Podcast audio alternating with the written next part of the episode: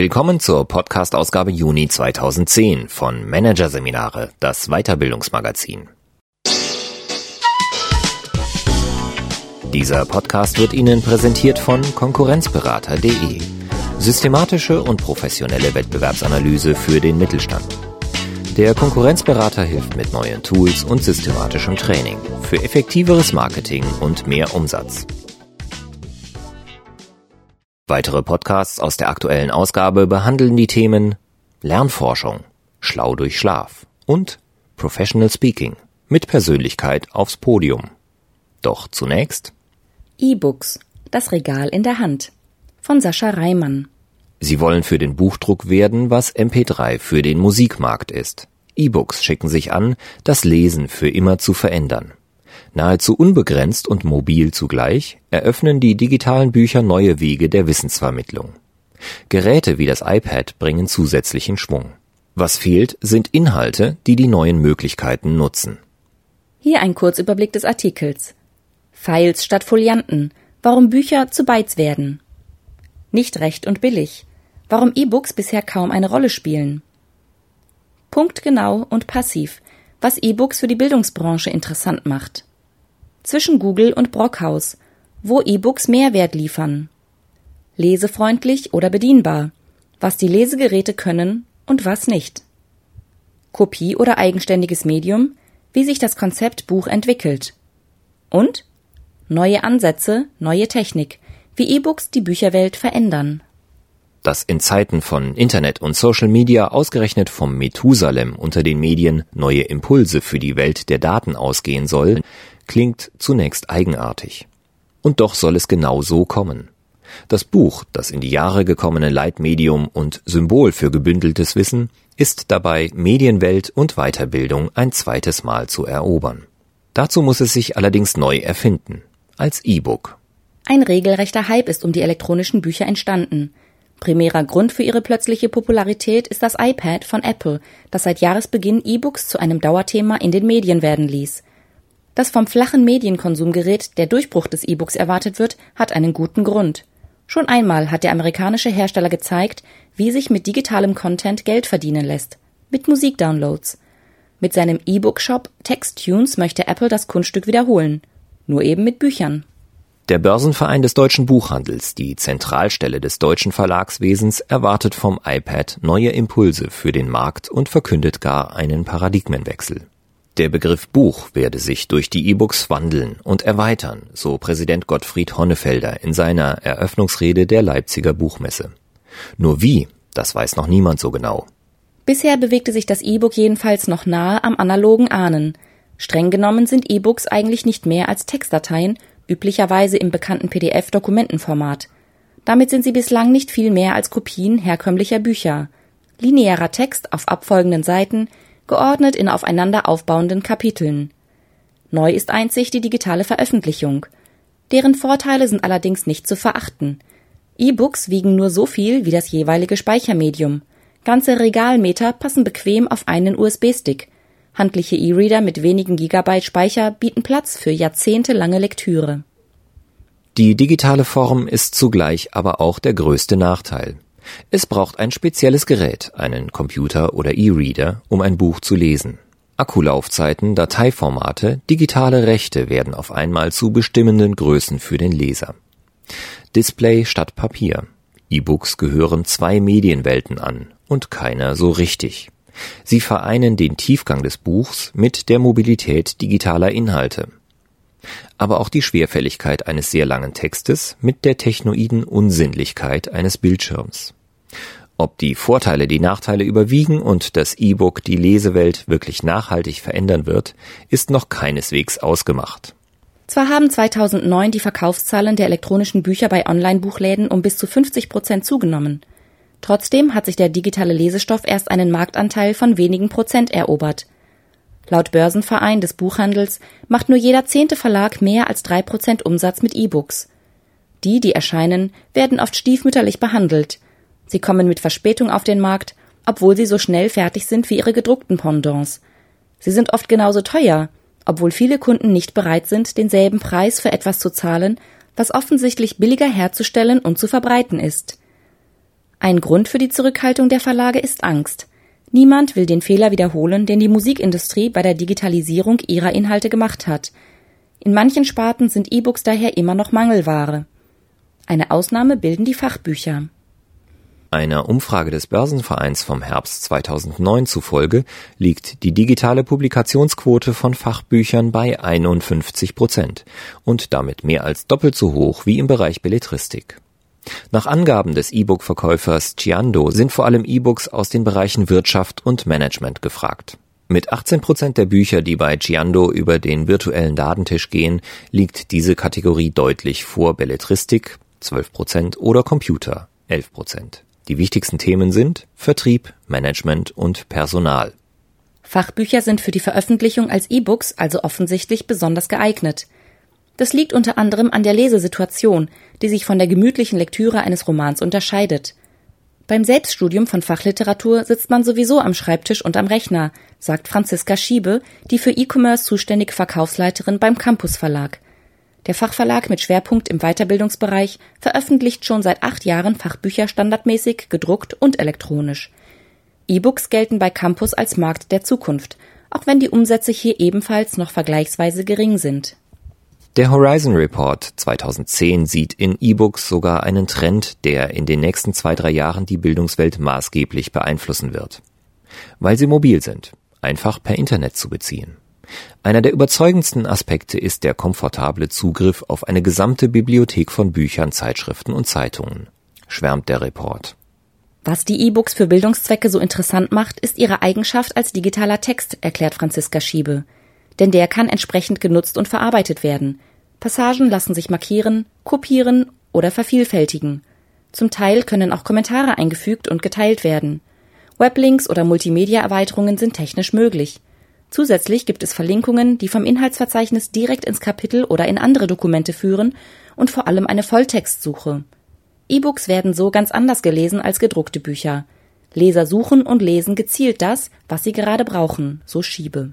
Zusätzlich zur Zielgenauigkeit kommt bei Fachliteratur im E-Book-Format noch etwas zum Tragen, was Lutz Görz, Experte für technisch gestütztes Lernen am Essener MMB-Institut, als Passivcharakter des Lernens bezeichnet.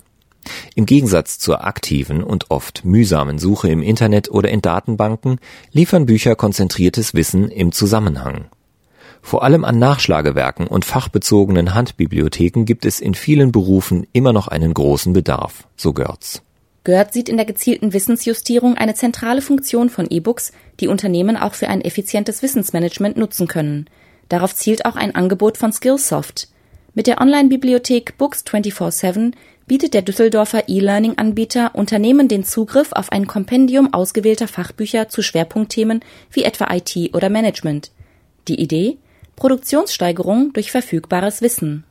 Denn bei Fragen würden die Anwender sonst googeln, viel Zeit aufwenden und letztlich immer noch nicht wissen, ob stimmt, was sie gefunden haben. In der Bibliothek suchen User ebenfalls nach Stichworten mit dem Unterschied, dass der zur Verfügung gestellte Content von renommierten Verlagen stammt, wie dem Wissenschaftsverlag Springer aus Heidelberg.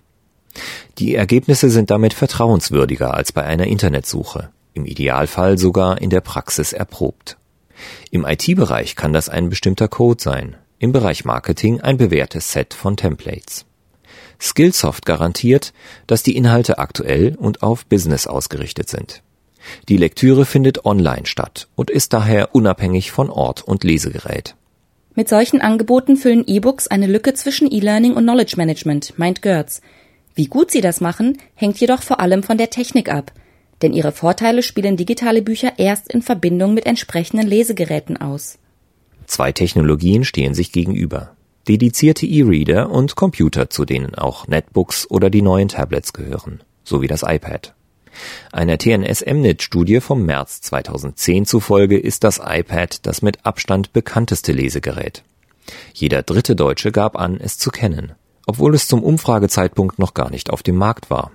Für ihr Pilotprojekt in der Bildungspraxis haben sich die Fernuniversitäten in Deutschland und in der Schweiz jedoch für ein anderes Gerät entschieden, einen E-Reader von Sony. Wie alle anderen dedizierten Reader, der bekannteste dürfte der Kindle von Amazon sein, arbeitet das Gerät mit E-Ink, elektronischer Tinte. Die schwarz-weiße Anzeigetechnik ist auf Text optimiert und punktet vor allem mit Lesbarkeit. Eva Siegenthaler vom Institut für Fernstudien und E-Learning-Forschung im schweizerischen Brieg weiß warum. Sie hat das Leseverhalten per Eye-Tracking untersucht und mit herkömmlichen Büchern verglichen. Bei den gemessenen Parametern wie Anzahl der gelesenen Buchstaben und der Rücksprünge waren die E-Reader sehr nahe am Buch. E-Ink ist fast so gut wie Papier. Die Kontraste sind gut, erklärt die Wissenschaftlerin. Teilweise schnitten die Reader sogar besser ab als Papier. Zum Beispiel konnten die Probanden die einzelnen Buchstaben schneller erkennen, zumal die Schriftgröße bei Readern verstellbar ist. Bei der Nutzerfreundlichkeit fällt der Vergleich andersherum aus. Siegenthaler sagt, das Problem ist vor allem die Navigation. Die User kamen nicht dahin, wohin sie wollten. Von Smartphones sind User an intuitive Bedienung gewöhnt. Die Alternative ist also derzeit lesefreundliche, aber funktionsarme E-Reader oder userfreundliche Multimedia-Tablets, die für langes Lesen ungeeignet sind. Da ist noch viel Luft nach oben, meint Siegenthaler. Gleiches gilt für die digitale Aufbereitung der Bücher. Die präsentieren sich bislang als bloße digitale Kopie. Von einem didaktischen Mehrwert zum Buch ist kaum zu sprechen. Hauptgrund dafür? Die Aufbereitung ist teuer und braucht gute Konzepte. Wie aufwendig eine solche Aufbereitung ist, weiß Theo Bastians, Professor für Mediendidaktik an der Fernuniversität Hagen. Der Medienpädagoge koordiniert ein Projekt, das die Tauglichkeit von E-Books fürs Fernstudium praktisch erproben will.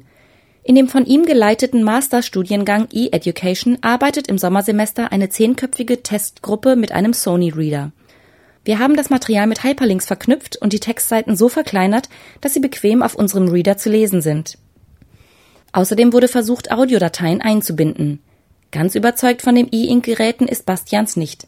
Ideal wäre es, eine Grafik mit Hilfe eines Podcasts zu erklären. Aber die Lesegeräte setzen der digitalen Aufbereitung noch ihre Grenzen. Hoffnungen gründen auf den Funktionen der Tablet-Computer wie dem iPad. Auch Franziska Schiebe vom Campus Verlag setzt auf die Vielkönner. Damit könnte der Ausbruch aus der 1 zu 1 Übersetzung des Gedruckten ins Digitale gelingen. Doch nicht alles, was technisch möglich ist, wird sofort genutzt. Die Verlage müssen erst die Kompetenz entwickeln, die Inhalte durch multimediale Anreicherung, Video, Bewegungen und Grafiken zum Leben zu bringen, so Schiebe. Bisher war der E-Book-Markt sehr vertriebsgetrieben, erklärt Schiebe. Jetzt aber geht es um die Produktseite. Das heißt auch um Dateiformate. Denn die bestimmen maßgeblich, welche E-Books auf welchem Gerät darstellbar sind für das Standardformat PDF zum Beispiel sind viele Reader schlicht zu klein. Außerdem ist dafür eine spezielle Software von Adobe nötig. Die Lösung? Der freie Standard EPUB, das auch auf kleineren Bildschirmen Grafiken darstellen und Schrift skalieren kann. Aber große Anbieter wie Amazon oder Apple setzen auf eigene Formate. Wer hier ein E-Book kauft, muss damit rechnen, dass er es auf keinem anderen Lesegerät laden kann. Solche geschlossenen Systeme mögen wirtschaftlich sinnvoll sein, für die Nutzer sind sie eher ärgerlich. Den entgegengesetzten Weg geht die Texter GmbH aus Berlin. Noch im Laufe des Jahres will das Unternehmen einen eigenen Reader mit E-Ink-Technologie auf den Markt bringen. Hier sollen die Inhalte aber nicht nur von Verlagen stammen, sondern auch von den Nutzern selbst. Wir kommen eher aus der Open-Source-Ecke, sagt Fabian Heinrich, Pressesprecher von Texter.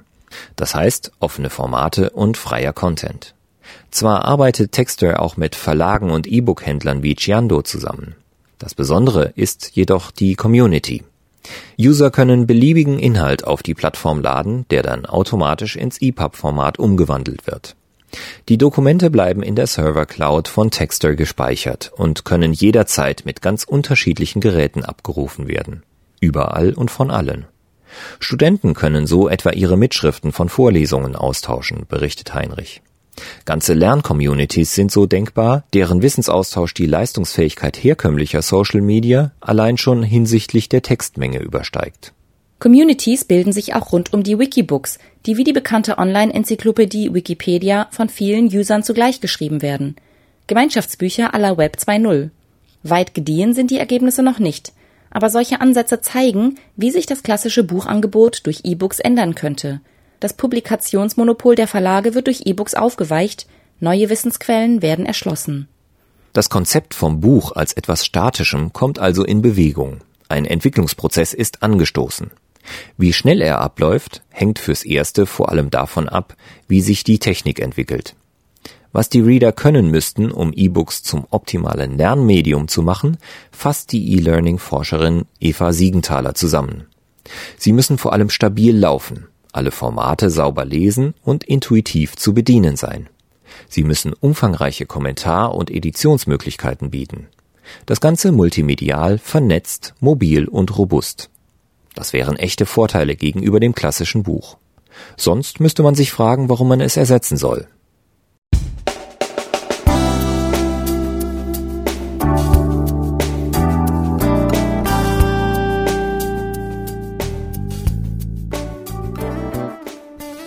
Sie hörten den Artikel E-Books, das Regal in der Hand von Sascha Reimann aus der Ausgabe Juni 2010 von Managerseminare, produziert von Voiceletter.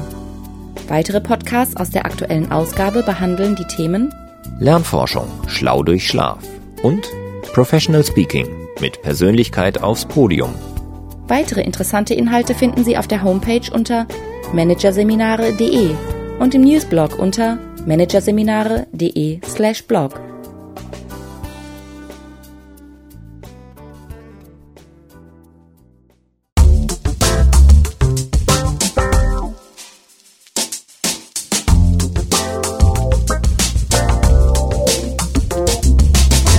Das war der Podcast von Managerseminare, das Weiterbildungsmagazin. Ausgabe Juni 2010. Dieser Podcast wird Ihnen präsentiert von www.konkurrenzberater.de. Konkurrenzanalyse als Navigationssystem für den Wettbewerb. Übrigens, immer mehr mittelständische Unternehmen investieren in eine professionelle und systematische Wettbewerbsbeobachtung und sind dadurch schneller am Markt, machen mehr Umsatz, kommunizieren klarer. Mehr Informationen, Beratungs- und Trainingsangebote zum Thema Konkurrenzanalyse finden Sie unter www.konkurrenzberater.de